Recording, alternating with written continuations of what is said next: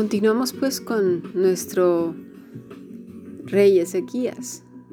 Vino Isaías a decirle que pues sus días ya habían llegado y que tenía que arreglar su vida y ponerla en orden. ¿Cuál fue la actitud de Ezequías? Entonces volvió Ezequías su rostro a la pared y se echó a llorar. No, lo primero que hizo fue oración al Señor. Esa es la actitud que debemos de tomar. De inmediato, de inmediato. Por lo regular, cuando somos confrontadas o cuando somos anunciadas de algo, nuestro primer impulso quizás es llorar, correr a los brazos de alguien, llamarle a una amiga, a un amigo, eh, pero lo último es la oración o una oración desesperada de tres segundos y luego ir a llamar por teléfono o mandar mensajes a tropecientas mil personas para que nos consuelen el alma inquieta. Pero déjame decirte que te estás equivocando. ¿Por qué fue contestada esta oración y de esta manera además a este rey? Primero porque su corazón estaba con el Señor, ya lo vimos anteriormente. Segundo porque inmediatamente que sucedía algo, corría hacia el Señor. No se nos olvide. Y mira lo que dice en su oración Ezequías, versículo 3. Y dijo, oh Señor, te ruego que te acuerdes ahora que he andado delante de ti en verdad y con íntegro corazón. Fíjate, dice, en verdad y con íntegro corazón, si hubiera sido mentira, Dios mismo se lo hubiera demandado. Este rey no hablaba a la ligera, nosotros sí. Somos muy ligeros para hablar y no tomar en cuenta lo que estamos diciendo.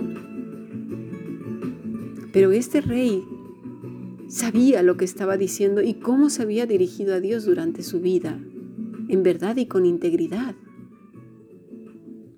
Este tiempo, querida hermana, debería de ser para reconducir nuestros caminos y andar con integridad y en verdad si no lo hemos hecho anteriormente.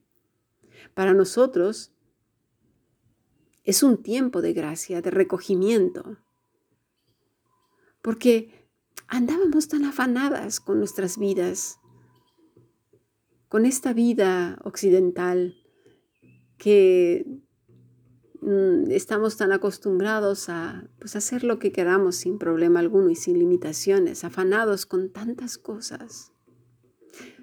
Pero hoy mismo lo comentaba por la mañana. ¿Y qué hay de los que viven en, eh, eh, en en los esquimales, en sus iglús. No salen de ahí todo el día. Su vida social es tan limitada. Viven recogidos casi todo el día. Hay países donde prácticamente no salen a la calle por los, eh, clima, el clima tan extremo.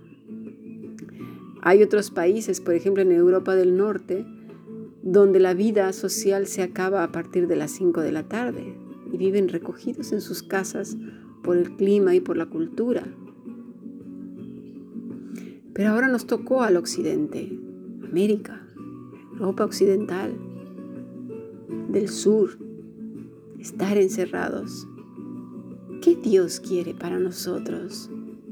En lugar de llorar y quejarnos, tendríamos que recapitular y pensar, ¿qué estoy haciendo con mi vida? ¿Cómo la estoy dirigiendo hacia el Señor y mi familia? ¿Qué está viendo mi familia en mí? Los que me rodean. ¿Soy un referente como Ezequías lo fue para su pueblo? Acto seguido dice, y que he hecho lo que ha sido agradable delante de tus ojos. ¡Wow! Creo que este tiempo de confinamiento tendría que ser preparar nuestros vestidos, nuestra santificación tendría que ser nuestra prioridad, que cuando el Señor nos llame, podamos decir, he andado delante de ti en verdad y con íntegro corazón, y que he hecho lo que ha sido agradable delante de tus ojos. Y fíjate lo que viene después, y lloró Ezequías con gran lloro. Su corazón se contristó. Quiere decir que no fue una oración ahí rápida para el, digo el compromiso, Señor, ya oré, ¿no? Como dice, hermana, te insto a orar. Sí, pero si ya oré. no. Su oración fue profunda. Su oración fue con un corazón humilde, con un corazón verdadero hacia el Señor. Y fíjate lo que viene después. Entonces vino palabra del Señor a Isaías diciendo, ve y di a Ezequías, el Señor Dios de David tu Padre dice así, he oído tu oración y visto tus lágrimas. He aquí que yo añado a tus días quince años más, y te libraré a ti y a esta ciudad de mano del rey de Asiria, y a esta ciudad ampararé. La bendición se extendió no solo para él, sino para todo su pueblo. ¿Te fijas? Querida hermana, necesitamos reconducir nuestra vida. Qué alegría que Dios escuche nuestra oración cuando llevamos una vida íntegra, verdadera, delante del Señor. Con oraciones realmente, con un corazón sencillo, humilde y verdadero. Y diga, he visto tus lágrimas, y que extienda su bendición no solo a tu vida, sino a tu familia y a mi familia. De verdad, utilicemos este tiempo para meditar en lo que está haciendo Dios con su iglesia y qué quiere Dios de ti y de mí como parte de esa hermosa iglesia, ese remanente pequeño. No nos quedemos sin la bendición. Continuemos pues, hermanas, con este estudio. Bendiciones.